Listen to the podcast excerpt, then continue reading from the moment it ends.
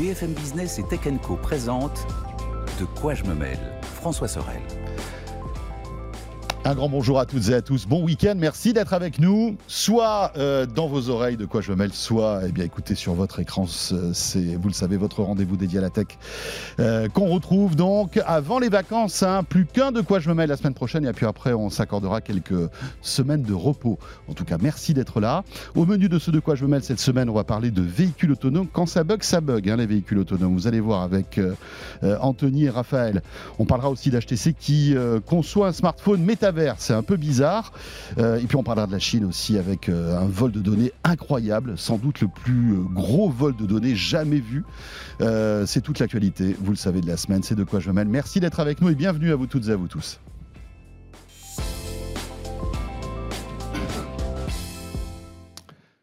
Voilà, un gros club de la presse IT maintenant avec Anthony Morel cette semaine. Salut Anthony. Bonjour. Journaliste à BFM Business que vous retrouvez aussi sur RMC euh, entre midi et deux avec Estelle Denis, toujours. Bientôt les vacances, Anthony? Bah dans une semaine. Hein. Ouh là là, ça sent l'écurie. Ça sent quoi? L'écurie. L'écurie? Oui. Pourquoi l'écurie? Bah, Tu sais, quand on dit les chevaux, quand euh, ils, ont, ils ont travaillé pendant toute la journée, euh, ils sentent l'écurie, ils rentrent en fait se reposer. Alors, je ne connaissais pas, cette, expression, mais c'est bien. Je, viens, j'apprends au niveau tech et au niveau vocabulaire expression. non, mais c'est pas grave. Ça sent l'écurie. ça, vient, peut-être du sud de la France. Ah, écoute, en tout cas, moi, dans, l'ouest, je ne connaissais pas? Pas du tout. je pensais que tu disais parce que tu étais fan d'équitation, mais. Non, pas du tout. Moi, j'étais parti sur l'écurie, euh, tu sais, le curry indien, moi. Non, ah, l'écurie. T'étais loin, toi. J'étais ailleurs. Écoutez, c'est sans doute probablement le début de De quoi je me mets le plus insolite de cette saison. Il, en fallait un et nous l'avons eu. Salut Raphaël. Salut François. Salut Anthony. C'est bientôt les vacances pour toi. Je vais recommencer ma blague. Ouais, bah ça sent les même. je me disais, il y a une petite odeur de curry aussi. bon, euh, bah, écoutez, dites-nous hein, si vous connaissez cette, euh, cette euh, expression ou si je suis le seul à, à, je crois que es le seul. à l'employer. Je veux pas te faire peur, mais je crois que tu es vraiment le seul. Ouais. D'accord. alors, on va parler, tiens, pour débuter, de ce bug énorme un peu comme François Sorel qui euh, parfois commence l'émission. Sauf que là, c'est quand même assez étonnant. Hein. San Francisco, imaginez, c'est une ville euh, voilà, assez, assez étonnante, hein, très vallonnée, euh, où se déroulent beaucoup d'expérimentations, notamment en termes de véhicules autonomes. Vous savez que c'est un peu le cœur du réacteur, hein, San Francisco. mais quand ça bug, visiblement, Anthony, ça bug. Ah, ça bug méchamment. C'est-à-dire que là, ce qui s'est passé, c'est une panne générale d'une flotte de robots taxis, puisqu'à à San Francisco, on peut tester des robots taxi. Alors là, en l'occurrence, c'est General Motors et la marque Cruise qui propose ça depuis quelques mois. C'est-à-dire qu'on peut commander ces taxis via une application et c'est taxi autonome, c'est-à-dire vraiment autonome. C'est-à-dire qu'il n'y a même pas, un, tu sais, un pilote de secours comme on a beaucoup dans les expérimentations qui sont menées sur les voitures autonomes. Là, c'est vraiment le, volant qui tourne tout seul, tu montes à l'arrière et c'est parti. Est-ce que c'est Tom qui euh, conduit? Oh oui, je l'ai. Celle-là, je l'ai. L'écurie, je l'avais pas, mais Tom Cruise, c'est bon, j'ai capté celle-là. Très bien, on la garde. Euh, et là, ce qui s'est passé, c'est que à un moment, pour une raison inconnue, eh bien, les taxis de cette flotte, alors il y en avait entre 7 et 20 selon les, témoignages, se sont réunis à une même intersection. Très bizarre, tu vois. Et ils se sont tous arrêtés en même temps. Et impossible de les redémarrer. On a fait venir des ingénieurs, ils ont essayé de rebooter le truc et tout. Ça ne fonctionnait pas. Plusieurs heures, la circulation a été bloquée. Il a fallu les pousser euh, manuellement pour euh, dégager euh, les rues. Alors, est-ce que c'est la, révolte des machines? C'est la première réaction. Évidemment, tous les internautes se disaient ça y est, c'est Terminator, c'est ah parti. Elle rentrait à l'écurie. Elle rentrait à l'écurie, exactement. C'est ça. Ou c'était la grève des robots taxis, je ne sais pas. Non, en fait, c'était. Ou Tom Cruise était fatigué. Tom Cruise était fatigué. Ça peut être une solution. Visiblement, c'est un, bug de logiciel. Alors, on n'a pas beaucoup plus d'informations, euh, mais ça pose quand même question, évidemment. C'est pas le syndicat des véhicules autonomes qui s'est dit je vais me réunir en plein cœur de San Francisco. C'est clair. C'est une hein? intelligence artificielle qui a conçu le syndicat. Non, a priori, non, il n'y avait pas de, de cris, de banderoles, de pancartes. Ça s'est fait très calmement. Oui, mais alors ça a bloqué la, route. Et alors, quand même, ça pose une question c'est la responsabilité. Parce que euh, dans à San Francisco, comme partout, bloquer la circulation, c'est interdit. Parce que, alors, c'était sur une artère assez précise, n'empêche que ça, ça, ça, a foutu un peu le, bordel. Euh, et bloquer la circulation, c'est interdit. Donc, dans ce cas-là, à qui on envoie l'amende?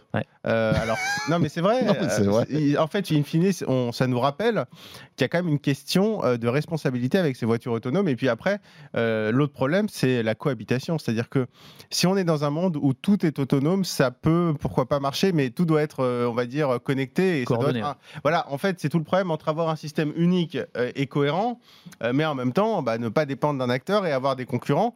Le problème, c'est que des concurrents où s'il n'y a pas de normalisation, il faut que ça communique entre eux. Enfin, c'est tout le problème finalement entre une unification qui est, qui est intéressante, qui est importante pour que ça puisse fonctionner, mhm. et en même temps le maintien de la concurrence. Euh, et, et, là, on voit ce que ça peut donner.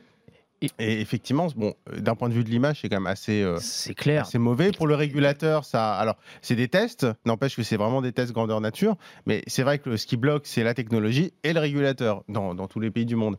Et là, c'est vrai que ça incite pas forcément euh, le régulateur à, autoriser tout ça. Tu as une vraie question de sécurité derrière quand même, parce que là, on a eu du bol entre guillemets parce qu'il n'y a pas eu d'accident. Donc les voitures se sont arrêtées. Mais enfin, si tu imagines qu'elles se, qu'elles se mettent à démarrer en trombe ou à tourner n'importe où, évidemment, ça va poser quelques quelques soucis. Donc, est-ce que la technologie est prête? Ça, c'est une vraie question qu'on peut se poser, euh, d'autant que c'est des technologies qui vont arriver, euh, y compris en France, hein, à partir du mois de... Nous, c'est en septembre, hein, je crois mhm. qu'on va avoir...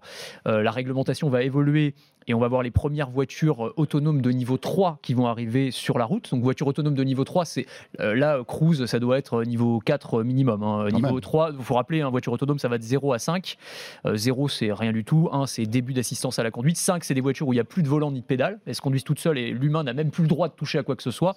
Sûr. Et 3, tu as le droit de conduire sans les mains dans certaines conditions, sans les mains, mmh. particulières, donc notamment sur, sur autoroute, dans les embouteillages. On va commencer à voir ça au mois de septembre, vous verrez des voitures qui roulent toutes seules euh, avec le, conducteur, les, bras croisés, mais il faudra quand même qu'il puisse reprendre la main. Donc ça pose quand même euh, des bah, questions. Cela dit, quand ça sera lancé à Paris, au moins, ce qui est de cool, c'est que les voitures seront tout le temps arrêtées, on saura pourquoi. Oui. Ça il n'y aura, pas tellement de différence. Ça sera un bug de la mairie. Euh, c'est clair. Maintenant, il faut les vélos autonomes plutôt à Paris. Les vélos autonomes. tu sais qu'il y, a des expérimentations de vélos autonomes. as vu, je ne sais plus, c'était l'université de Shanghai ou Pékin. C'est-à-dire, tu, tu, eh ben, en fait, le sur vélo, ton truc et tu, tu fais rien? Alors non, c'est pas ça. En fait, c'est que quand tu as fini de l'utiliser, par exemple, si tu, alors déjà, il y a un système de stabilisation automatique. Donc, si tu commences à tomber, il se relève tout seul, dans une certaine mesure. Hein. Si tu fais vraiment une grosse gamelle, il peut rien faire. complètement bourré. Et surtout, si tu es complètement bourré. Non, mais surtout, le gros intérêt, c'est les vélos en libre service. Une fois que tu l'as laissé, ah euh, que tu l'as abandonné, tu peux l'abandonner n'importe où et ensuite il repart. C'est génial. Euh, vers l'endroit où il y a de la demande ou vers les stations de recharge. Enfin voilà ce genre de choses. Donc c'est assez malin. Donc ouais, ça va arriver Ça, ça, arrive aussi sur les véhicules. Il y a des véhicules qui vont être télécommandables. Je ne sais pas si vous avez suivi ça. J'en ai parlé dans Takenko il y a quelques temps. Euh, et, c'est euh, impressionnant. C'est-à-dire que tu imagines, tu es en retard à un rendez-vous à un resto, tu laisses ta voiture devant un parking. Là, il y a un opérateur. Alors c'est pas autonome. Hein. il y a un opérateur qui prend la main sur ton véhicule et qui va le piloter pour le garer. Ouais, c'est sûrement en drone en fait. Enfin en drone. Ouais, Mais piloté à distance. je trouve ça impressionnant. La voiture télécommandée euh, des enfants, mais en, vrai quoi. Incroyable. Ça serait génial d'avoir un truc comme ça. Ça pour les marques de luxe, ils vont le vendre comme un service supplémentaire en fait. C'est vrai. C'est ça, exactement. Ouais, ton voiturier, euh, tu sais. Bah, c'est un voiturier intégré. Tu te gares et. Est-ce qu'on sait si c'est le système Cruise qui va arriver à Paris? Euh, euh, qui va arriver dans ce que je disais là. En tout cas, en France ou en Europe, on ne sait pas si c'est la même chose. Que ce soit au goût du jour. En fait, les voitures qui vont être homologuées, euh, en fait, c'est des, des, marques différentes qui vont être homologuées en voiture de niveau 3. Je crois qu'il y a des Mercedes notamment. C'est les premiers. C'est les premiers, je crois. Et je crois que Tesla n'y est pas encore. J'ai peur de dire une bêtise. Ils ne sont pas niveau 2. Il me semble que Mercedes y est avant Tesla. Je suis pas sûr, mais je, je, crois de bêtises. Mais voilà, je je, n'ai pas, pas l'info en tête. Mais les premiers, c'est Mercedes, ça c'est quasiment sûr. Mais donc ouais, question de sécurité et question aussi euh, de sécurité informatique hein, qui va se poser très clairement euh, avec euh, ces voitures autonomes, mais les voitures connectées d'une manière générale. hein, c'est des ordinateurs sur roues qui sont de plus en plus la cible aussi de, des hackers. Hein. Il faut quand même dire que Cruise, en fait, ils sont lancés à San Francisco en mode expérimental, c'est-à-dire qu'ils prenaient des passagers, mhm. mais non payants, et c'était des volontaires ou des salariés depuis, je crois, à peu près un an. Et on vous disait bon courage. Voilà, exactement. et que la partie commerciale avec l'appli ouverte à tous, payante, alors évidemment avec une offre très limitée, puisqu'il y avait un véhicule, mais l'ouverture commerciale, ça a été fait il y a 15 euh, jours. J'adore Donc ça s'est fait, voilà. Moi aussi, c'est ce que j'allais vous demander, vous monteriez vous euh, ah, moi, direct, moi aussi. À San Francisco, oui, euh, comme ça, oui, pour une Même après ça non, vraiment, dans, une voiture, même s'il y a un, tu vois, un accident ou quoi que ce soit, il y a quand même des, éléments de sécurité. Donc, ouais, moi, franchement, je le ferai. Euh, rien que pour le filmer, vous le montrer après. Voilà. Hum. C'est pour vous qui nous regardez ou qui nous écoutez qu'on le ferait. Il risque sa vie. Il risque sa vie à San Francisco. Non, non, je le euh, ferai. Franchement, c'est, ah, on, on, le dit pas assez, mais c'est vrai que les voitures autonomes, de toute façon, il y aura nécessairement des accidents, comme pour toutes les voitures. Bien sûr, il y aura des accidents. Ce qu'il faut regarder, c'est les statistiques sur les millions de kilomètres parcourus. Et très clairement, pour l'instant, sur les tests qui ont été été réalisés, il y a moins d'accidents avec des voitures autonomes qu'avec des conducteurs oui, Voiture autonome 1 et humain 0. C'est ça, il faut quand même toujours garder ces éléments-là à la tête, même si c'est vrai mmh. que euh, d'un point de vue purement, on a tendance à tomber dans l'irrationalité parce que dès qu'il y a un bug avec une voiture autonome ou un accident, euh, ça prend des proportions bah gigantesques parce qu'on a l'impression qu'on a une perte de contrôle totale, ce qui est logique, hein, mais, mais c'est pas rationnel. Sentir l'écurie, les amis. Parce que vous non, non, non, mais attendez, attendez, parce que depuis tout à l'heure, voilà, je passe pour un rigolo, on peut le dire. Hein. Non, non, vas-y, vas-y. Vous tapez sur Google sentir l'écurie finir quelque chose rapidement avec hâte. Cette expression vient du vocabulaire, excusez-moi, on se transforme un peu en France Culture. Cette expression vient du vocabulaire de l'équitation qui l'utilise pour parler d'un cheval ayant noté grâce à ses sens que l'on se rapprochait de l'écurie et qui donc a hâte de que sa course se termine pour rentrer rapidement. Bah tu vois, on aura appris un truc. Oui. Bah voilà. On est dans le litré là. Vous avez vu quand même. De non, temps en temps, non, mais moi, on te faisait confiance. Petite fulgurance. Non, Raphaël a dit ça n'existe pas, François. Mais non, voilà, dit que ça, existe. Peu de gens le connaissaient. Enfin, ou alors peut-être qu'entre temps, j'ai créé ça sur Google. C'est ça, voilà, du coup. euh, on referme la parenthèse. L'autre sujet lié aux automobiles, c'est bien évidemment Tesla. Alors, euh, bon, il y a plein de choses intéressantes sur Tesla, notamment euh, notre ami Julien Bonnet, qui fait partie de la rédaction de, de BFMTV.com, qui a testé la Tesla Model Y, mm. qui est la première Tesla fabriquée en Europe. Donc ça, c'est plutôt cool. Il a testé, vous pouvez retrouver euh, sa vidéo euh, évidemment sur euh, le site de Tech Co. et tu voulais nous parler en fait de Tesla et des assurances. Oui, c'est intéressant parce que c'est une, une branche d'activité qui est moins connue de Tesla, mais Elon Musk, parmi les nombreux secteurs qu'il veut révolutionner, il y a aussi celui de l'assurance auto. et donc, ils ont une branche qui s'appelle Tesla Insurance et qui déploie pour l'instant aux États-Unis, État par État, euh, des assurances un peu particulières puisqu'elles se basent entièrement sur le comportement individuel du conducteur tel qu'il va être analysé par la voiture Tesla. Une voiture qui est évidemment bardée de capteurs, de caméras, donc il sait exactement tout ce que vous faites, euh, votre qualité de conduite, si l'on peut dire. Vous vous mettez le doigt dans le nez. Voilà, et oh, la voiture le. Bah ça, voilà, ça te fait augmenter ta prime d'assurance de 1 euro, tu vois, par exemple. C'est ça. En gros, c'est vraiment ça l'idée, c'est qu'en fait, tu vas avoir un score de conduite et qui va être modulé, mais quasiment à la minute, si tu veux, et le, montant de la prime que tu vas payer tous les mois, eh bien, va changer en fonction de, ta qualité de conduite, qui va prendre en compte des éléments comme le nombre de freinages brusques que tu vas faire, les, déclenchements d'alerte à la collision, les virages trop rapides, euh, le respect des distances de sécurité. En fonction de tout ça, eh bien, tu vas payer plus ou moins cher euh, ton assurance. Bah, moi, ça me fait penser aux boîtes noires qui arrivent sur les voitures en France. Euh, qui vont analyser exactement le même type de données. Alors beaucoup moins de données parce qu'évidemment ça s'adapte à toutes les voitures, donc toutes n'ont pas évidemment autant de capteurs. Mais en France, évidemment, les assureurs veulent exactement la même chose. Bien sûr. Euh, mais ils n'auront pas accès parce qu'évidemment il y a des problématiques en matière de données personnelles, de droit de la consommation, etc. La CNIL est là et veille au grain. La CNIL, mais pas que la CNIL au niveau du droit de la consommation. Enfin, c'est voilà, pour le moment, c'est ça, ça, reste ça peut servir aussi pour des données anonymisées pour les assurances et les statistiques, ça, fait. non? Ça, ce sera déjà le cas. Les données seront anonymisées pour faire des études statistiques hmm. sur les comportements. Mais par contre, un assureur. un accident grave, par exemple. Euh, c'est la police qui aura accès. Mais alors, la police, exactement, la police aura accès à ces boîtes noires. Donc, c'est des boîtes noires comme dans les avions qui analysent les données techniques. Alors, contrairement aux avions, dans les avions, il y a deux boîtes noires, une pour les données techniques, une pour les micros. Là, évidemment, il n'y a que celle pour les, données, les données techniques. par là qu'on ne va pas enregistrer ce qu'on raconte. Voilà, il n'y a pas de micro.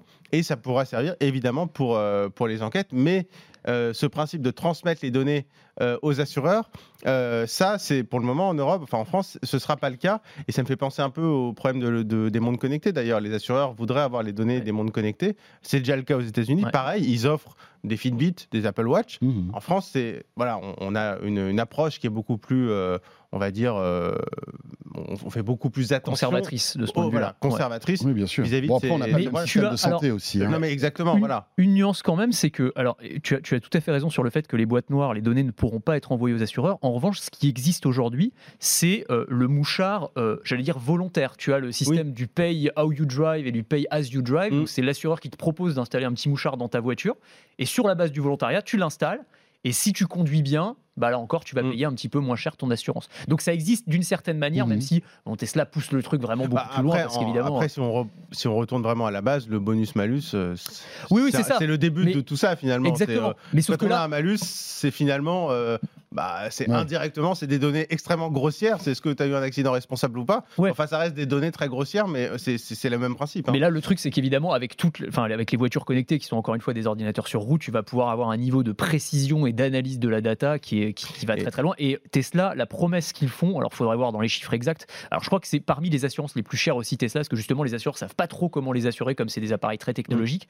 Et en fait, ils disent par rapport à une assurance Tesla moyenne, euh, un automobiliste moyen va économiser 20 à 40% et un bon automobiliste 60% sur ses, mmh. son assurance. Donc c'est vraiment une promesse qui est intéressante. On va faire les calculs, hein. ça c'est les chiffres donnés par Tesla. Donc euh, voilà, à, voir. Mais, mais, c'est lancé ça ou pas, Anthony? Aux États-Unis, oui. Et en fait, c'est état par état. Donc le dernier en date, c'est le Nevada. Mais par exemple, en Californie, c'était compliqué parce que, bah, euh, un peu comme en France, ils ont une CNIL locale qui veille au grain sur la, récolte des données. Et donc c'est beaucoup plus compliqué, par exemple, de mettre ces dispositifs-là en, place. Mais oui, petit à petit, ils commencent à le déployer. Mais finalement, moi, je trouve que c'est un peu contradictoire avec ce que promet Tesla, parce que si la promesse de Tesla, c'est l'autopilote, la voiture autonome pour tous, cette assurance, ce sera le même prix pour tout le monde, puisque oui, la voiture. Il n'y aura pas d'impact du comportement humain. Il n'y aura pas un ordi d'une Tesla qui conduira mieux que l'autre. Exactement. Donc, ce qui est assez étonnant, c'est le signal envoyé. C'est in fine, si on crée une assurance pour ça, qui est quand même assez lourd en, création. Euh, Après, c'est peut-être transitoire. Non, mais c'est ça. Mais ça veut dire. C'est en attendant mieux. Ça, veut dire, pour le moment, la voiture autonome, bon, alors on le sait évidemment, mais c'est admettre aussi qu'il ne compte pas, pour demain sur la, voiture, sur la voiture autonome, sinon il ne ferait pas cette assurance. Ça c'est vrai, ça c'est vrai. Et ça remet aussi en cause le principe de base de l'assurance, qui est le principe de mutualisation des risques, parce que là c'est vraiment une individualisation totale. Mais ça, avec la donnée, de, toute façon, plus on a de données, moins on va vers une mutualisation des risques. et donc ça, in fine, c'est chacun paye pour soi, et bien sûr. mais aussi avec Après, c'est euh, peut-être pas plus mal, un hein, côté plus égalitaire aussi sur l'assurance que l'argument qu'ils mettent en avant et qui est pas bête non plus, c'est de dire euh, nous, on prend en compte seulement la façon dont le conducteur conduit, donc on prend pas en compte ni son âge, ni son sexe, mm. ni euh, les antécédents d'autres accidents qu'il a pu avoir. C'est vraiment juste la façon dont tu conduis à un instant T qui qui qui donne le prix que tu vas payer. C'est bah, plus pragmatique. En fait. Ah oui, c'est très. C'est pas théorique quand on regarde l'âge, euh, les, accidents précédents, c'est théorique, c'est pour essayer de calculer un risque. Là, c'est pragmatique. Mais je suis d'accord avec ce que disait Raphaël sur le fait que, en fait, ça va poser des questions presque philosophiques quand on va mmh. appliquer ces principes-là au, domaine de la santé, parce que finalement, on va avoir cet échange du consommateur est-ce que tu es prêt à payer contre de la surveillance en fait? Ça va être ça le, deal qu'on va faire c'est vraiment mmh. ça. Et sur les, sur les objets connectés liés à la santé ça va poser un vrai sujet quoi. C'est à dire que vraiment euh, est-ce que j'accepte d'avoir euh, qu'on me donne gracieusement une Apple Watch ou un Fitbit euh, et puis si je fais trois footings par semaine, euh, je vais payer un peu moins cher ouais. mutuelle santé. si, tu si, tu te manges trois burgers, euh, bah, normalement, ils le, ouais, normalement, ils le font que de manière positive, entre guillemets, mais à l'avenir, tu as raison, ça pourrait peut-être être ça. Après, l'équilibre, c'est est-ce que ça devient euh, du flicage et source d'inégalité ou est-ce que ça devient vertueux, c'est-à-dire qu'avec ces mmh outils, on va mieux conduire et on va mieux et on va faire du sport. Euh, si on montre qu'il y a plus d'aspects vertueux, que finalement ça ne creuse d'inégalité, pourquoi pas? Mais il faudra regarder cet équilibre entre les deux. Mais, je pense que, tiens, puisque tu, tu, parles de, vertueux, je, pense que les personnes qui roulent en électrique ont moins d'accidents que les, personnes qui roulent en thermique. Parce que c'est des voitures qui, euh, sont, qui vont moins vite euh, une, bah, sauf les Tesla, bien sûr, qui vont très très vite. Ça accélère vite, par contre. Hein. Mais euh, ça, accélère très vite. Mais je pense que, comme il y a toute une notion d'éco-conduite, euh, et moi je l'ai vu quand je suis passé à une voiture électrique, et toi tu en as une aussi, hein, avec ta petite Smart, on, est, on fait, enfin moi je fais attention, c'est-à-dire que je vais décélérer plus tôt mm. pour arriver au feu et, donc recharger un petit peu ma batterie. Il y a toute une, en fait, il y a une ah, gamification de la conduite qui fait que, tu conduis plus doucement. voilà, et, et je pense ça serait intéressant de regarder les statistiques, mais je pense que les gens qui, euh, qui sont dans l'électrique ont, une posture peut-être un petit peu plus euh, safe euh, à voir après. Parce tu vas t'attirer les conducteurs de thermicado là, mais je sais pas, faudrait vérifier dans les chiffres. Faudra voir. de toute façon, je peux pas accélérer. Si j'accélère trop, j'ai plus de batterie. La ouais, smart électrique pour Paris, c'est absolument génial. Mais alors, bon, il faut pas aller loin. Hein. Faut pas aller loin. C'est ça. Après, bon, voilà, c'est une smart. Hein, c'est ah bah, fait pour ça. C'est pour hein, ça. C'est clair. Dans l'actualité, c'est HTC. alors vous vous dites HTC, mais qu'est-ce qui se passe? Et oui, HTC qui fait des masques de réalité virtuelle, hein, qui sont plutôt bien d'ailleurs, hein, les Vive, qui enfin en tout cas ils ont été précurseurs dans ce domaine-là, euh, a annoncé cette semaine, écoutez bien, un smartphone. Alors qu'au départ on les avait connus par ça. Mmh. hein, les smartphones. Ah, bien sûr, ils faisaient des très bons smartphones à une époque. Très bons smartphones. HTC, ils ont travaillé ah avec Google, etc., euh, etc. Bah, le premier, euh, non, c'était le, Google One, c'était eux, non le, Nexus, One. Nexus One. les équipes photos enfin les équipes smartphones d'HTC ont été rapatriées chez Google. rapatriées chez Google, et c'est pour ça que les pixels ont une qualité photo aussi bonne, c'est que c'est les ingénieurs, les anciens ingénieurs d'HTC qui, qui veillent au grain. Et alors, ce qui est intéressant, c'est que HTC n'a pas dit son dernier mot. Ils nous sortent une info comme ça, mais alors de derrière les fagots.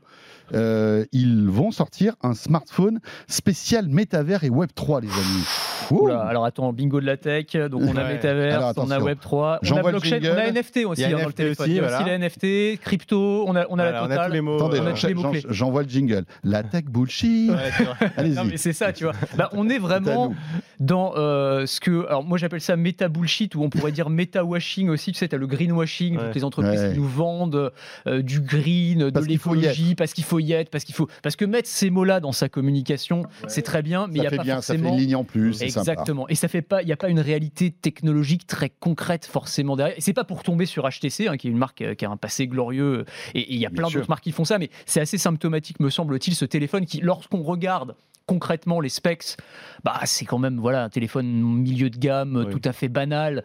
Simplement, on peut le relier à un, un, HTC Vive, un casque de réalité virtuelle pour euh, entre autres regarder Netflix en VR. Bon, pourquoi pas, pourquoi pas. Mais enfin, c'est pas ouais, Ready Player One non plus, quoi, tu vois. Et euh, tu as ça, tu as la, possibilité de stocker des NFT, donc c'est une sorte de portefeuille numérique aussi. Bon, tu regardes les, spécifications techniques et, quand tu, et tu te dis que vendre ça comme le, téléphone du métaverse ou le téléphone conçu pour les métaverses, c'est quand même très, très, très exagéré. Et encore une fois, c'est assez symptomatique, me semble-t-il, de cette propension qu'ont les marques, que ce soit les grands groupes technologiques ou les startups, euh, c'est beaucoup de startups qui font ça, à mettre du métaverse à toutes les sauces, du méta, du méta, du méta. Moi, je me suis amusé à regarder dans mes mails, j'ai tapé métaverse, vous pouvez faire la même chose parce que vous recevez les mêmes que moi de toute façon, et vous allez retrouver, enfin, j'ai eu, euh, alors qu'est-ce que j'ai eu? Euh, Une startup qui me vendait le Sportiverse, le sport dans le métaverse, qui était des, en fait c'était des jeux mobiles. Enfin voilà.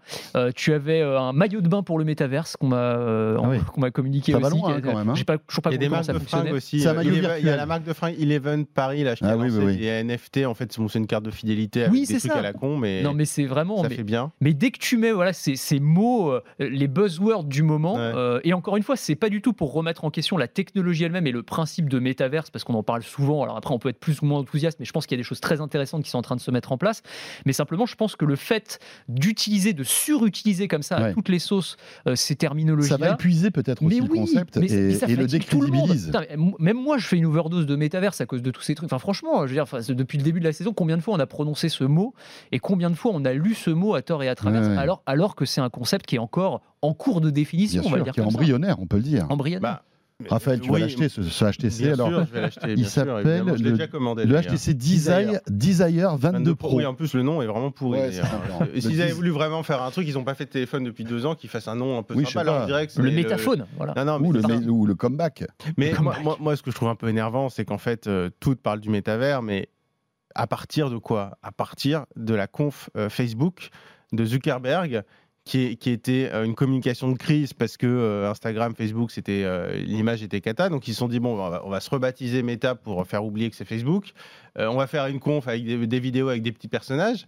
Et depuis ce jour-là, alors moi, j'avoue que cette, cette, conf, quand je l'ai regardée, je me suis dit bon, ça m'a l'air quand même assez bullshit. C'est-à-dire que bon, les promesses sont belles, mais ça a l'air totalement fake.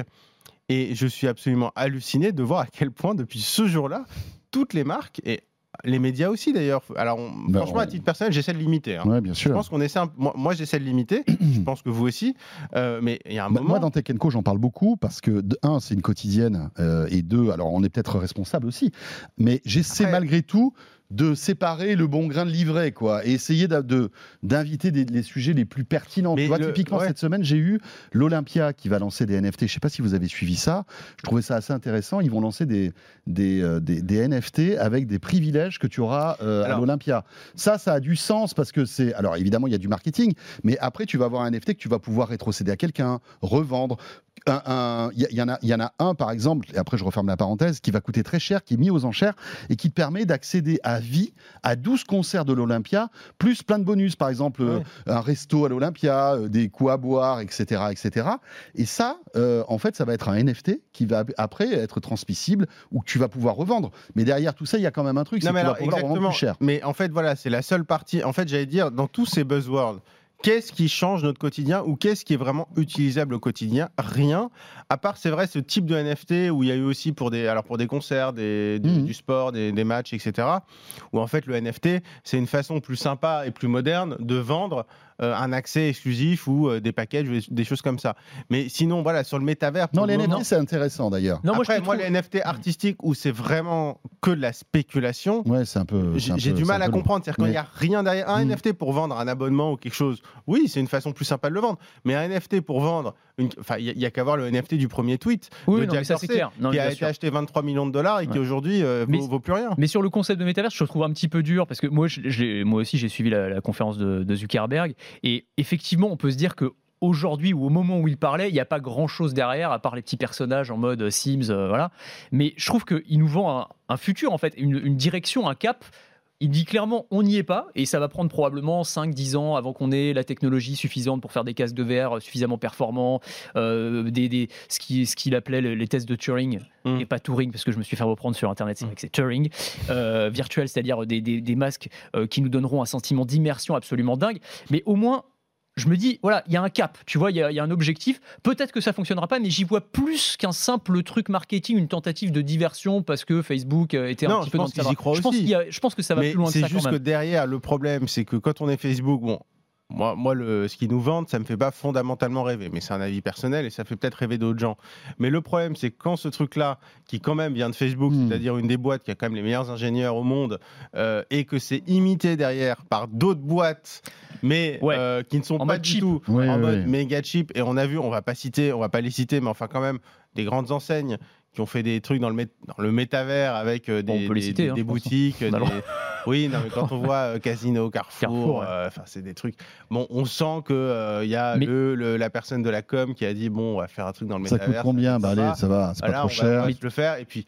Mais, mais, mais, on voit que c'est quelque chose qui est fait pour être fait, mais qui n'a strictement aucun, aucun mmh. intérêt. Mais tu as ce euh, truc dans les, dans les grandes entreprises, c'est le, principe, on dit le, FOMO, le fear of, fear of, missing out, c'est-à-dire le, fait d'avoir peur de passer à côté de, la grande lame de fond. Voilà, ça. Et donc, du coup, c'est vas-y, tu me signes un petit chèque, on va faire un truc, et, puis, et, ça tombe sur des, des, fois des trucs. Et c'est l'Eldorado pour ces boîtes qui vendent du vent ah, bah, pour l'instant. Alors peut-être que demain, va regarder, sur, va regarder sur LinkedIn. J'ai fait du coup, euh, parce que j'ai fait une chronique là-dessus, là, sur le, bullshit, et donc j'ai regardé un petit peu sur LinkedIn. Tu tapes Metaverse et tu tombes sur tous les posts. Tu as mmh. des Chief Metaverse Officers, des Metaverse Evangelists des métaverses gros et tout. Et tu te dis, mais quelle réalité concrète il y a derrière ces postes qui, franchement, euh, aujourd'hui, euh, se basent sur un concept très, très, très balbutiant, encore une en fois. En fait, ce qui est intéressant, c'est que dans, sur cette évangélisation du métavers, justement, j'ai regardé cette histoire, de, notamment sur Carrefour, j'étais voir comment ça s'est organisé et j'étais voir la boîte qui a organisé ça. Et en fait, cette boîte, elle bosse avec Meta en France. Euh, et avec des agences de, pub et de, de, com plutôt pardon et en fait elle crée des réunions métavers dans tous les conseils d'administration des grosses boîtes françaises. Et donc on se retrouve, d'ailleurs il y a des photos sur le site, c'est à mourir de rire, on voit des gens qui sont autour d'une table avec tous leurs cases. Donc, du coup, ça n'a plus aucun intérêt parce qu'ils parlent dans un monde virtuel. Alors qu'ils sont tous même ensemble. Ah alors qu'ils sont ensemble. Donc, c'est ridicule. Mais en fait, et, d'ailleurs, il y a les. Ils n'ont pas compris. Non, mais il y a la direction de Meta qui va voir et tout. Et donc, en fait, ils font de, du lobbying. En fait, évangélisation, c'est lobbying. Hein, on va pas. Hmm. Donc, ils font une espèce de lobbying auprès de tous les dirigeants des grandes boîtes françaises. Et donc, je suppose qu'ils font ça dans tous les pays. Euh, pour que derrière, pour qu'il y ait une sensibilisation, redescende sur les équipes de com. Et c'est pour ça qu'in fine, on voit arriver des, des concepts qui nous paraissent totalement bullshit et totalement inutiles, mais c'est parce qu'en amont, en fait, il y a une tentative mmh. euh, de lobbying. Mais ils tentent. Après, c'est vrai qu'en vrai, en vrai, c'est pas très grave. On, ça nous fait rire, ça coûte pas grand chose, c'est pas, pas, dramatique. Je pense que ça, ça sert pas à grand chose. Mais après, oui, je comprends qu'ils aient envie d'y être. Mais parfois, le résultat euh, donne pas en fait très envie d'aller dans cette direction. Non, et puis, et puis je trouve que ça, ça, ça dévalorise en fait le, le, concept embryonnaire de ce métavers. Et, et c'est vrai que moi, je, joue souvent, typiquement au Quest 2, qui, qui, est, qui est un. Enfin, il y a plein de trucs hyper sympas. Il y a des univers qui sont vraiment bluffant, vraiment. et je me dis que voilà, ça, ne sert pas la cause. Ah ben non, mais moi je pense que vraiment, et quand tu dis que effectivement c'est encore pire mm. si Meta est, derrière ça finalement, parce que je pense que ça les dessert totalement. c'est vraiment ça, ça ridiculise. ils essayent, ils essayent de, nous vendre Ready Player One et tu te retrouves avec un Second Life de bas étage. Mais justement, moi la question c'est le métavers c'est quoi? Et si c'est un jeu vidéo super bien fait en, VR, moi j'adhère totalement. Mais ne, ne nous vendons pas un concept. Disons simplement, hmm. on fait de la VR pour le jeu vidéo. Et dans ce cas-là, c'est top. Mais nous vendre, euh, vous allez travailler le matin, prendre vos petits déj avec un casque de réalité virtuelle, bon. Puis pour boire le café, ça va pas être facile. Plus compliqué. Euh, donc vous l'avez compris, ce HTC on l'adore, hein. ce, ce, Desire 22 Pro là, c'est un super truc. Alors que pour le coup HTC dans la VR et dans le matos VR, c'est vraiment les, ils sont excellents. Ah oui, alors c'est vrai que là, HTC Vive, excellent. Là, ils sont, sur HTC, mais par contre, ils faut sont rappeler un peu loin là. Non, il faut rappeler qu'HTC en VR, c'était les premiers à faire du super. Évidemment, le Vive était ah, monstrueux, monstrueux. Mais si ça se trouve, même le smartphone est bien. Hein. C'est juste le mot méta qui est nul. Oui, c'est ça. Bon, on va revenir dans un instant pour la deuxième partie de De quoi je me mêle. Euh, alors vous restez avec nous, on va parler euh, de Sony aussi qui euh, s'intéresse à la cible des joueurs de PC avec une gamme de produits nouvelles. Tu vas nous en parler Raphaël. On va parler aussi de sécurité avec un vol de données monstrueux en Chine.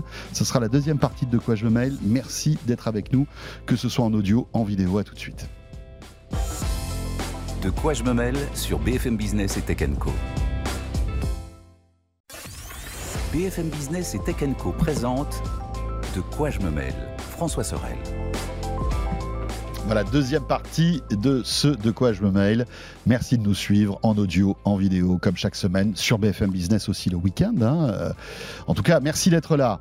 Et puis merci aussi euh, à vous qui nous écoutez de plus en plus nombreux en podcast. De quoi je me mêle voilà, cartonne, plusieurs centaines de milliers de téléchargements chaque mois, c'est grâce à vous. Merci, bien sûr, pour une émission qui euh, attaque sa 22e année. Écoutez, euh, on tient le coup, hein, mine de rien. Moi, j'ai pas bougé. Hein, parce que je suis dans le métavers, donc euh, tout va bien. Pas de immortalité numérique. Mais c'est son hologramme qui présente depuis 5-6 ans, faut le savoir. Il faut que je le mette à jour parce qu'il commence un peu à fatiguer de temps en temps. Vous le remarquez d'ailleurs. Raphaël Grabi est là, journaliste, vous le savez, à BFM Business et BFMTV.com. Et puis donc Anthony Morel, BFM Business RMC aussi, euh, c'est la team euh, du groupe qui est là pour parler de tech. Avec pour cette deuxième partie, eh bien, euh, Sony, Raphaël, qui eh bien, sort une gamme spécifique de produits tech pour les joueurs. Oui, alors ça s'appelle InZone. Alors ils arrivent sur un marché qui est quand même assez saturé. Alors c'est des produits InZone, ça s'appelle. InZone, exactement. Donc ils sortent trois casques et deux moniteurs gaming. Euh, de 27 pouces notamment, donc c'est des, beaux moniteurs. Euh, casque audio, hein Casque audio, oui, pas, pas, casque VR, casque, casque audio, qui sont honnêtement, d'ailleurs, je trouve vachement réussis d'un point de vue euh, design. En fait, ils rappellent vachement les codes de Sony. Alors, ce qui est intéressant, c'est pour moi, c'est déjà, ça ne s'appelle pas Sony. Ils créent une marque. Et donc, le fait de créer une marque, ça veut dire on va avancer sur le terrain du gaming, mais pour le moment, enfin, du gaming PC, mais pour le moment, Sony est trop connoté console. Et c'est vrai que là-dessus, je trouve que c'est intéressant parce que ça montre quand même le décalage qu'ils ont, autant sur les consoles, évidemment, on va pas revenir sur Sony. Euh, sur le PC, ils ont un retard assez monumental par rapport évidemment à Microsoft, qui a l'écosystème Xbox, qui est évidemment sur console, pareil, hyper concurrentiel mhm. et, qui, on va dire, euh, bah, fait front avec Sony, mais, mais qui est évidemment un avantage énorme sur PC, puisqu'il y, a eu, y a eu du portage, il y a des accès maintenant euh, mhm. avec Xbox sur PC, et donc on sent maintenant que Sony a besoin pour trouver des relais de croissance, de voilà, d'aller chercher les joueurs PC. Euh, j'avais vu un chiffre, je crois que c'est 700 millions de joueurs PC par exemple en Asie, donc c'est absolument monumental. Mais ce que je trouve intéressant, moi, c'est vraiment le fait de créer une nouvelle marque, c'est-à-dire qu'ils veulent pas arriver sous le nom Sony, ils veulent d'abord se familiariser. Ces casques, c'est aussi un point avec la PlayStation 5 eh l'écran aussi, mais les casques qui sont évidemment compatibles euh, PS5. Et donc, ce que je trouve intéressant, c'est la démarche générale, parce que bon, c'est des produits euh, qui sont sympas, mais le marché, il y a quand même beaucoup, beaucoup de références, euh, mais qui montrent finalement cette tentative de rapprochement de Sony, avec aussi les portages des best-sellers PS5, notamment, je pense à Spider-Man, qui vont arriver aussi sur PC. Et donc, finalement, on va avoir comme ça un, un regroupement de l'univers Sony sur, sur toutes les plateformes. Et finalement, je trouve que, enfin, euh, ils sont aussi obligés d'aller là-dessus parce qu'aujourd'hui, les jeux sont quand même cross-platform. C'est-à-dire qu'aujourd'hui, qu'on joue sur une console, sur un PC, euh, sur son smartphone, on doit pouvoir jouer euh, ensemble. Et donc, on sent que Sony arrive mhm. là-dessus. Je trouve, ils ont mis du temps, mais c'est le bon moment quand même pour, pour y aller. C'est pas mal ça. De, Enfin, ils, ils, élargissent l'écosystème gaming à la fois sur PS5 et, PC, comme mm. le disait Raphaël, on sait qu'il y a beaucoup d'argent à se faire là-dedans. Ah, et puis Sony, bon, a une réputation de dingue. Ah, bah, évidemment, évidemment. Puis c'est vraiment le, côté contre-attaque. Moi, ce qui m'a intéressé dans cette, dans cette news, c'était le, le côté business, si on peut dire. En tout cas, ça s'inscrit dans un contexte de grande manœuvre dans le secteur du jeu vidéo, où euh, Microsoft, effectivement, est en train de devenir hégémonique. Ils viennent de racheter, enfin, ils sont en cours de rachat mm. d'Activision Blizzard, 70 milliards de dollars, c'est absolument énorme. Ils vont récupérer un catalogue euh, absolument fantastique. Et on voit que Sony, même si c'est évidemment un mastodonte, un, un incontournable sur les consoles, bah, ils risquent quand même, d'une certaine manière, de se faire corneriser. Donc, il bah, faut bien qu'ils contre-attaquent, et ils vont contre-attaquer là où Microsoft est fort, c'est-à-dire effectivement sur le PC. Donc ça, c'est la, la première chose. On sait, ils ont fait aussi des rachats. Hein. Euh, Sony, ils mmh. avaient racheté les studios euh, Bungie, euh, Halo, toutes ces franchises. alors même si je crois que ça fait plus partie de Bungie, Destiny notamment. mais bon, en tout cas, on voit bien qu'ils sont en train de, de, chercher des moyens de contre-attaquer à la fois sur comment est-ce qu'on fait pour augmenter notre catalogue de titres, mais aussi comment on contre-attaque sur le côté accessoires, nouvelle gamme pour les PC. Et la deuxième chose, c'est que en s'attaquant au marché PC, je pense qu'ils regardent d'un coin de l'œil très intéressé tout le monde de l'e-sport aussi, mm. qui est encore assez peu exploré par Sony. Ils commencent, ils ont racheté, euh, c'était il y a un an ou deux, euh, euh, la franchise Evo, qui est l'un des plus gros. Alors Evo, pour tous les fans d'e-sport, c'est hyper connu, c'est une mm. franchise de tournoi de, de, jeux de combat. Tout ce qui est Street Fighter, etc., qui est vraiment mythique. Et ça a été racheté par Sony. On ne savait pas trop pourquoi. il y a quelques, je crois que c'était l'an dernier. donc ça, c'était la première chose. Ils avaient aussi déposé des brevets pour euh, une plateforme de paris e-sportif. Donc on pourrait se dire qu'est-ce que Sony va faire là-dedans? Donc on voit bien que ils commencent à pousser leur pion dans le domaine de l'e-sport, qui est un marché qui est en train de devenir euh, gigantesque. Hein, on en mmh. parle régulièrement de toute façon. C'est un marché sur lequel Sony n'est pas tellement présent aujourd'hui. Et évidemment, euh, s'intéresser au marché PC, c'est évidemment mettre un, coin pour, bah, pour s'introduire bah, sur, sur, sur Surtout qu'ils arrivent quand même avec deux produits sur lesquels Sony est méga légitime. C'est-à-dire sur l'audio et sur, l'image. Et sur l'image. Franchement, Sony, ils sont optimisés pour la PS5. J'imagine que l'image doit être au top. C'est des 27 pouces, hein, deux écrans en 4K, avec évidemment des taux de rafraîchissement ça doit, ça doit du 144. ah oui, non, mais c'est clair. Et c'est vrai que moi, en fait, moi, je suis 360 avec son 360. Exactement. moi, je suis euh, étonné en fait presque que ça n'arrive que maintenant. effectivement, pour Sony, alors effectivement, ils sponsorisent pas mal de compétitions e-sport. Avec ce matériel, ils vont pouvoir se, se montrer, même si encore une fois, il n'y aura pas écrit Sony forcément, mais on reconnaîtra les, les, les, codes, Sony. Mmh. Eh oui, oui. Mais, euh, mais je pense qu'ils vont devoir quand même passer la seconde assez rapidement aussi, parce que, bon, on, le dit souvent, mais quand est-ce qu'on n'aura plus de consoles finalement? Quand est-ce que les consoles de salon vont disparaître? Est-ce que euh, tout ça va se jouer euh, avec nos smartphones ou enfin dans le cloud ou, dans, ou, dans, le cloud Ou avec un petit peu de hardware dans une télé connectée à Internet et tu auras la console, enfin tu auras du cloud gaming directement dans l'écran. Ça va arriver ça. Si C'est déjà le cas sur les télés d'ailleurs. Oui, bien sûr. Ah non, le cloud gaming. Oui, le cloud c'est une réalité, mais, c'est une réalité quand même qui a du mal à se mettre en place. bien sûr, mais mais, est-ce que demain. ça arrivera euh, probablement. c'est une euh, question d'années ou de décennies, j'en sais rien. mais sur les, télé, les dernières télé Samsung, euh, tu peux télécharger l'appli Xbox. Ah oui. Et tu te retrouves. vraiment, alors il faut avoir la fibre, je suis d'accord, mais bon, on est de plus en plus nombreux à l'avoir, et tu te retrouves avec une Xbox virtuelle dans le cloud pour 10 mmh. euros par mois, avec tous les jeux, et tu as la même expérience que si tu avais une Xbox, tu te connectes une manette et puis c'est réglé quoi. Ouais, mais t'as encore tous les vieux joueurs comme moi qui aiment bien avoir le matos. non, mais bien sûr, une fois qu'elle là-dedans. Et puis je pense que la console est un petit peu plus mm. performante, mais pour 80% des joueurs, ça suffira amplement et ça va, ça, ça va arriver. Hein. Mais ceci dit, quand on est là-dedans, on est même plus dans le débat console PC finalement. On est dans le console, dans, le débat, on a un catalogue. C'est comme Netflix et Disney Exactement. Je veux jouer à un jeu. Après, est-ce que derrière c'est un PC, c'est une console? Finalement, je m'en fiche un peu. Mm. Et on comprend que Sony a besoin euh, de, voilà de trouver son indépendance aussi par rapport à, sa propre console. Et on voit en plus que Sony n'arrive pas à livrer les PS5. Enfin, ça, c'est quand même un, gros problème. ça fait quand même un an et demi que la PS5 est sortie. Sony n'arrive toujours pas à livrer. Euh, et, forcément, ils vont devoir trouver d'autres revenus.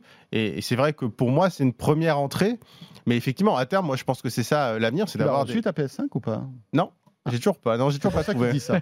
Mais oui, je sais bien. Ah oui, c'est vrai qu'on n'avait pas suivi. Euh, il est un peu non, non, j'ai toujours pas trouvé. Non, non, toujours pas.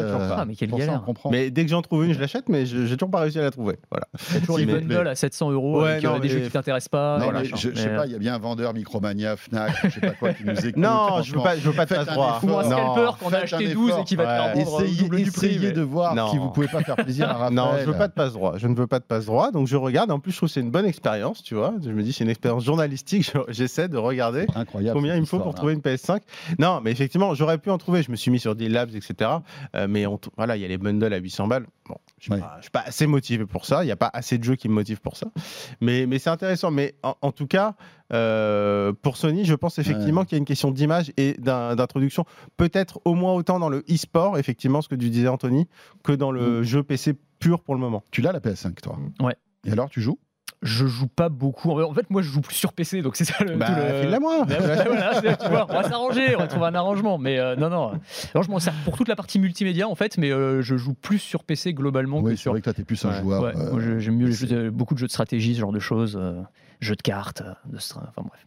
Oui, jeux de cartes sur la PS5, c'est un peu dommage. Un peu dommage non, mais jeux de cartes, je parle de oui, genre Magic, Hearthstone, etc. qui, voilà, sur, sur console, ça n'a pas tellement de sens. Pas la belote, quoi. Non, Blood j'aime bien aussi, mais, solitaire, euh, mais ça rien. Solitaire. solitaire sur la Échec PS5. aussi. Avec des super graphismes et tout 3D, c'est top. T'avais ça à une époque, tu te ressortais tu sais, tous les jeux, avais, sur tous les, toutes les consoles, la partie, le jeu d'échecs, mm. le bridge. Euh, c'est vrai que la PS5 n'a pas forcément une grande utilité dans ce cas-là. Mais... C'est clair dans l'actualité. Allez, on, arrête avec ça et on enchaîne avec quelque chose de, beaucoup plus inquiétant et de grave. Euh, c'est cet énorme vol de données en Chine. Euh, il y a 23 terabits de données qui ont été, euh, eh bien, voilà, piqués. Ouais enfin qui ont été en fait mises en ligne accidentellement, visiblement, et récupérées mmh. par des petits malins, par des cybercriminels en fait, qui veulent les revendre ensuite. C'est la plus grosse fuite de données. Alors si elle est avérée, parce que tous les détails sont pas encore connus, mais si c'est avéré, ces 23 TO de, de données euh, qui concernent un milliard de Chinois, ce serait la plus grosse fuite de données mmh. de l'histoire. Hein, tout simplement, un milliard de personnes, tout ça c'est pas rien. Hein. donc euh, c'est des données comme euh, les noms, les dates de naissance, les numéros d'identité nationale, les téléphones portables, des extraits de casiers judiciaires aussi, parce que c'est des données qui viennent de la police de Shanghai visiblement. Ce qui se serait passé, c'est que ce serait une erreur d'un employé du gouvernement chinois. Donc, il y a un stagiaire qui a appuyé sur un bouton, un truc qui va peut-être c'est un mauvais quart d'heure. Ouais, je pense que lui, il est déjà en prison pendant, pendant une centaine d'années. Euh, chef, euh, j'ai fait une là. Euh, il a mis en ligne un, poste de blog technique sur le réseau chinois des développeurs de logiciels, sauf que dans ce poste, par accident, il a mis les données. Alors, je sais pas comment il a fait pour mettre 23 teraoctets de données comme ça. c'est quand ça même, fait quand même c'est costaud. Hein. Mm. C'est costaud, mais toujours est-il que. C'est pas un petit glissé déplacé, quoi. Non. non.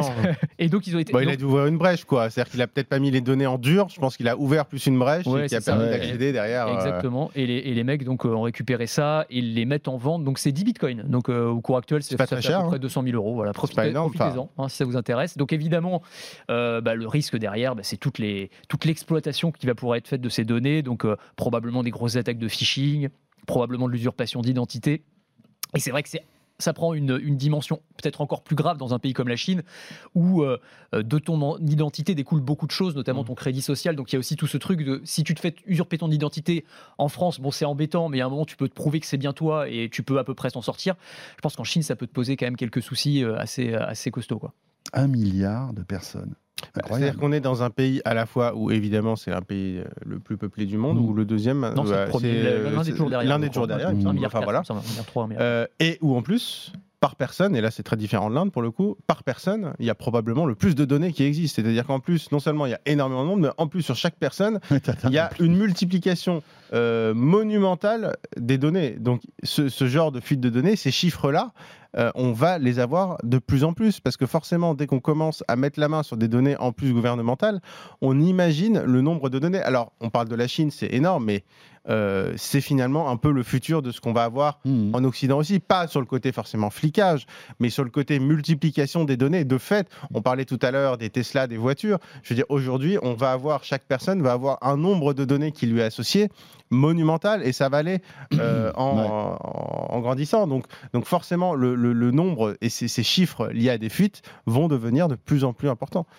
Puis, 23 terabytes. Ça va poser aussi. Je pense qu'on peut se ruiner euh, en abonnement iCloud avec cette, cette capacité là, ça, ça, commence à chiffrer là. Là, là, depuis là. Et je crois que Tim Cook t'envoie un mail en te disant merci beaucoup. Ouais pour stocker ces 23 téraoctets de données. On devient euh, actionnaire de Google mécaniquement. c'est ça. D'Apple, tu veux dire. Ou d'Apple. Ouais. ouais. Non, mais c'est là où ça va poser question aussi. Là, visiblement, c'était pas le cas, mais euh, la Chine a aussi énormément de données biométriques sur ses mm. citoyens, puisqu'il y a tous les systèmes de reconnaissance faciale notamment.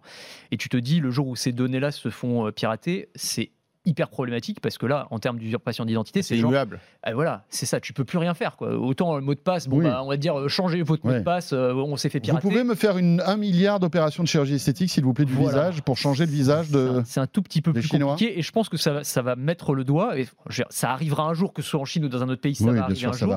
Et ça va mettre le doigt avec empreinte digitale sur euh, toutes, les, toutes, les, toutes, les, toutes les problématiques liées à, l'exploitation des données biométriques. Je rappelle quand même qu'il y a une fuite de données euh, de. Alors, je, pense à celle de Facebook, c'était 500 millions de numéros de téléphone euh, l'année dernière, dont 20 millions de Français, c'est-à-dire mmh, 1 mmh. sur 2.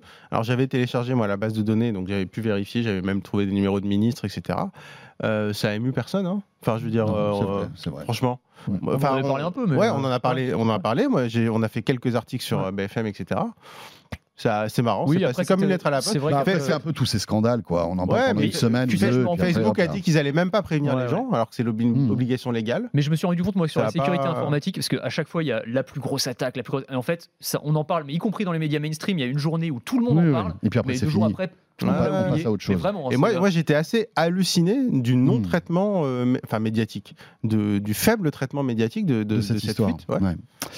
Euh, dans l'actualité, Raphaël, tu, tu, voulais aussi nous parler de la Chine qui, euh, évidemment, vit en autarcie technologique. On, s'en rend compte de plus en plus. Et là, la Chine veut créer son propre système d'exploitation. Oui, c'est assez intéressant. Alors, pareil, c'est une expression journalistique, c'est le fameux serpent de mer qu'on voit depuis. Parce que les, les, projets remontent à 2001. mais là, on sent que pour la Chine, le moment est venu d'essayer de vraiment bosser sur cette, euh, sur cette OS. Donc c'est le but, c'est évidemment alors pour, euh, pour PC, et le but, c'est évidemment de réduire euh, la dépendance. Alors, l'hégémonie Microsoft, parce principalement évidemment du, du Windows. et on sent, pour moi, c'est une étape supplémentaire dans cette sorte de un peu de guerre froide numérique où on va avoir une vraie un mur de Berlin numérique ou une muraille de Chine numérique, c'était en, pour isoler totalement euh, la, Chine du, reste du monde. Et c'est vrai que ce qu'on voit, notamment quand ils poussent euh, Huawei à mettre, à développer Harmony OS, et eh ben ils essaient de faire la même hmm. chose sur PC. Et, je trouve que bah, on est en train d'avoir un monde à deux vitesses d'un point de vue hardware aussi et d'un point de vue software. Et je trouve que ça laisse présager quand même un, univers où on va avoir de plus en plus de mal à cohabiter. Alors déjà, on a évidemment du mal à cohabiter avec le, web chinois puisqu'on a du mal à y accéder. Évidemment, de l'intérieur, c'est encore pire. Mais on voit que finalement, ce qu'on avait sur Internet est en train de se transférer sur le hardware et maintenant sur le software. Alors maintenant, la question, c'est de savoir combien de temps ça va prendre déjà de développer un OS qui soit compétitif, enfin qui soit efficace, parce qu'il y a évidemment un critère d'efficacité. Et puis derrière, euh, on parlait du nombre euh, d'internautes chinois. Là, on va parler du nombre de postes sur lesquels il faudrait remplacer demain Windows. Et puis tout l'écosystème soft les, il faut qu'il doit devenir compatible. Et, alors justement, parce que là, t'imagines un ben, peu. Quand on commence à faire un nouveau logiciel, ça veut dire que l'écosystème soft, si vous avez tous les grands logiciels, euh, bah, Office ou autres qui sont utilisés au quotidien qui ne veulent pas forcément s'adapter. Ça veut dire que derrière, non seulement on aura l'OS, mais comme tu disais, derrière, on aura aussi une nuée de logiciels qui seront eux-mêmes chinois. Et donc, on va se retrouver avec des systèmes totalement étanches comme ça dans les prochaines années, je pense. C'est la puissance de la Chine, quoi. Il n'y a que la Chine qui peut se permettre un truc comme ça. C'est la puissance de la démographie. C'est-à-dire qu'à partir du moment où tu as un milliard euh, trois euh, d'habitants, en gros, tu peux te satisfaire de ton marché domestique. Tu n'as plus besoin du reste du monde. Et donc, tu es un petit monde à toi tout seul, un monde à toi tout seul. Et, donc, tu, on est... crées ton écosystème entier. Exactement. Et donc, d'un point de vue euh, géopolitique, c'est ça qui est hyper intéressant. On est très proche de la notion de, de splinternet, comme on dit. C'est-à-dire, mm. en gros, cette idée, ce que tu décrivais à l'instant, Raphaël, le fait que euh, finalement on a des mondes qui vont qui se séparent en fait, mhm. et que cette notion d'un d'un internet réseau mondial universel, en universel avec euh, des euh, systèmes d'exploitation qui seront les mêmes partout, qu'on pourrait partager avec le même type de matériel, avec le même type de logiciel, bah en fait non, on se rend compte qu'il y a des internets qui sont en train de se monter, ou au moins deux en tout cas, mhm. un sous domination américaine, un sous domination chinoise. Il y a aussi la partie russe qui est super intéressante. Exactement, exactement, parce qu'eux aussi ont leurs outils à eux. Il y a que les, les Européens finalement qui se retrouvent comme souvent un peu les dadons de la farce et peut-être les grands naïfs dans l'histoire, peut-être en continuant à croire à ce, réseau interopérable, alors que peut-être que les autres grands blocs euh, géographiques... C'est-à-dire a, ils ont abandonné l'idée il y a 10 ans. Mais c'est ça. Sur la Russie ou la Chine, ça. fait 10 ans qu'ils ont totalement abandonné les... Enfin, qu'ils ont dit, non, on va pas dépendre... Parce que interopérable sur Internet, historiquement, ça veut dire quoi? C'est-à-dire les Américains. interopérable, ça veut dire dépendant des Américains. Mm. Pour la Chine, la Russie, c'est inacceptable, c'est pas possible. Nous, Européens, ça ne nous pose pas de problème.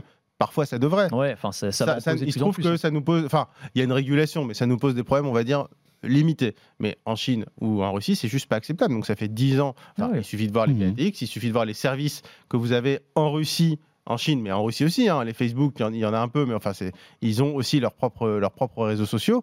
Et donc, ça commence avec les réseaux sociaux. Il y, a eu le il y a le matériel qui est en train de se faire. Il y a les smartphones avec Huawei qui mmh. développent OS. Et c'est vrai que le monde, est en train, le monde numérique est en train de se séparer et de se morceler. C'est vrai que l'Europe est, fragilisée de par sa fragmentation déjà linguistique. Hein. C'est un problème. Euh, voilà, il y a 350 millions d'habitants en Europe, je crois. Et puis, il n'y a pas non, je pense qu'il n'y a pas de volonté commune. C'est ça, il n'y a pas de volonté commune. C'est fini, quoi. Là, on a vraiment l'impression, c'est triste mais que la partie est pliée et qu'on est euh, au milieu du, de, la partie de ping-pong. Et puis la Chine, c'est un pays, l'Europe, c'est pas qu'un pays. il, y en a, il y en a un paquet. Donc après, il faut que tout le monde s'entende.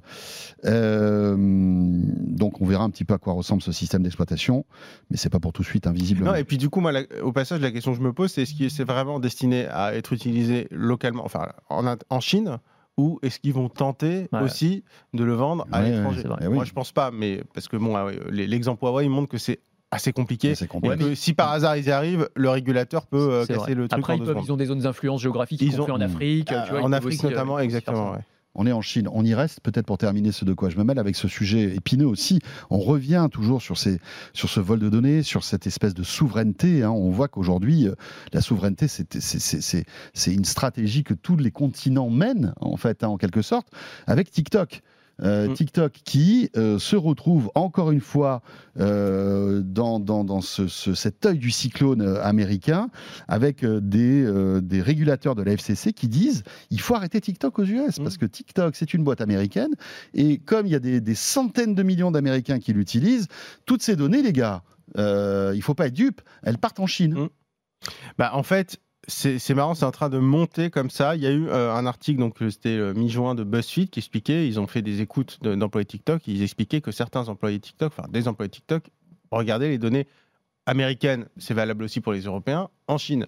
Il y a même une citation moi, qui m'a marqué, c'était tout est écouté en Chine. En qu'en fait, il y a même presque un ascendant en Chine euh, pour accéder aux données, y compris des Occidentaux. Juste une parenthèse, je te coupe 15 secondes. Je suis persuadé qu'il y a des employés Meta qui regardent les données des, Français euh, sur les applications aussi. Hein. C'est pareil. Hein. Non, tu as totalement raison. Après, est-ce qu'on compare euh, non, mais voilà, on diabolise la Chine, mais, c'est pareil. Bien sûr, non, c'est totalement pareil. Oui, mais attends, on l'a dit pour les Américains. On a, passé quand même beaucoup de temps à le dire. On a eu l'affaire Snowden, on en a parlé. Donc moi, je pense qu'il faut aussi en parler pour la Chine. Mais effectivement, tu as, tout à fait raison de rappeler qu'il euh, y a le Cloud Act, enfin, il y a, beaucoup de choses, il y a beaucoup de lois aux États-Unis qui obligent de toute façon euh, les entreprises à livrer les données. Mm. Après, ils livrent les données dans des enquêtes judiciaires. On va dire que c'est. On peut penser que c'est plus encadré qu'en Chine. Mais je, suis d'accord qu'il faut, il faut le rappeler aussi. Alors TikTok n'a pas du tout nié d'ailleurs qu'ils envoient des données en Chine. Euh, ce que je disais la semaine dernière, je ne vais pas me répéter, hmm. mais en gros, ils disent on minimise, mais sans dire vraiment ce qu'ils minimisent. Euh, ils adhèrent à une fédération de l'internet chinois où, en fait, et c'est là où c'est contradictoire, euh, ils doivent œuvrer dans la voie de Xi Jinping, qui est le président chinois, hmm, et hmm. respecter les consignes. c'est l'administration chinoise du cyberespace. En gros, ils donnent le login et le mot de passe de, TikTok au gouvernement chinois. Mais en même temps, et là par contre, où ça pose un peu problème, c'est qu'auprès des élus américains, ils ont envoyé une lettre, le patron de TikTok a envoyé une lettre au sénateur américain en disant TikTok ne donne pas de données au gouvernement chinois, et si le gouvernement chinois veut des données, TikTok ne les donnera pas. Or, c'est totalement contradictoire avec. Non, mais voilà, c'est totalement contradictoire avec les textes qu'ils ont eux-mêmes signés. Et ce qui est intéressant, je, leur ai demandé, moi, j'ai envoyé un mail à TikTok Ça prouve quand même hein, toute la tension qui est au. Oui, non, mais c'est clair. Et bah, on parlait de la guerre froide numérique, hmm. on, est dedans. Euh, j'ai envoyé un mail moi à TikTok France euh, avant-hier justement. Euh, je leur ai dit, attendez, je leur ai renvoyé le lien des statuts de cette fédération. Je leur ai dit, vous vous engagez à œuvrer sous, je crois que c'est sous la supervision de l'organe de contrôle gouvernementale de l'Internet chinois. Et en même temps, vous dites que vous n'allez pas coopérer. Il y a une contradiction. Ils m'ont dit, on ne veut pas répondre à la question. Voilà. Donc, c'est quand même pas hyper rassurant. Voilà. Et donc, il y a ça. Ça, c'est la partie euh, enquête journalistique. Dans le même temps, donc on parlait, on le disait, il y a des pressions des sénateurs hmm. américains, euh, des élus américains qui veulent une enquête. Mais il y a aussi, ça c'est intéressant, il y a Margaret Vestager, la commissaire européenne à la concurrence, qui a parlé à BFM Business. On a pu avoir un super hmm. entretien avec elle euh, en début de semaine. Et on lui a posé des questions sur TikTok. Elle a dit Moi, j'utilise pas TikTok. Et c'est pas parce que je danse mal en rigolant, mais sous-entendu. Je me méfie je me méfie. Et elle dit oui, il y a des euh, organes de euh, régulation et de surveillance pour le contrôle de la, du respect des données personnelles, les CNIL notamment. Mmh. N'empêche, elle dit, et ça c'est quand même important de le souligner, n'empêche que quand on, on, utilise TikTok, on doit avoir conscience que ces choix ont des conséquences. Et donc finalement, c'est un mmh. peu prenez vos responsabilités. Mmh. Anthony, le mot de la fin? Ouais, non, mais je, reprends le, les mots du commissaire de la FCC, donc, qui a publié une lettre euh, envoyée justement pour mmh. essayer de demander que TikTok soit interdit aux États-Unis, interdit sur les plateformes Google et, euh, et, Apple. TikTok est un loup déguisé en agneau. Ce n'est pas juste une application pour partager des vidéos amusantes, c'est un outil de surveillance sophistiqué, un risque inacceptable euh, pour notre sécurité nationale. Donc ça va quand même mmh. loin, mais à mettre en rapport, et c'est pareil, on en avait rapidement évoqué la semaine dernière, avec cette, cette enquête qui avait été publiée il y a quelques mois et qui montrait aussi le lobbying très très fort de la part de Meta notamment. Hein, ils ont quand même payé un groupe de communication. Tu, nous en avais parlé la semaine dernière. je crois, j'avais dit. non, non, non, mais c'est intéressant. Mais, non, mais, mais c'est ce que j'allais dire. La conclusion, c'est quand même que c'est quand même inespéré pour Facebook. Personne n'est tout noir, personne n'est tout blanc dans cette histoire-là, bien sûr. Et encore une fois, on diabolise la Chine, mais euh, voilà. Ah bah, les États-Unis, comme je le dis souvent, on soupçonne les Chinois de vouloir espionner. On sait que les États-Unis l'ont fait. Mais oui. Voilà. C'est ça. C'est ça la différence. Exactement. Et eh bien voilà, ce de quoi je mêle se termine. Merci beaucoup Raphaël, Raphaël Grabli, Anthony Morel. Euh, on vous souhaite un excellent week-end. Merci de nous écouter ou de nous regarder. Et on sera là la semaine prochaine pour le dernier de quoi je me mêle de cette saison après quelques petites vacances. À la semaine prochaine en tout cas. Salut à tous. De quoi je me mêle sur BFM Business et Tech Co.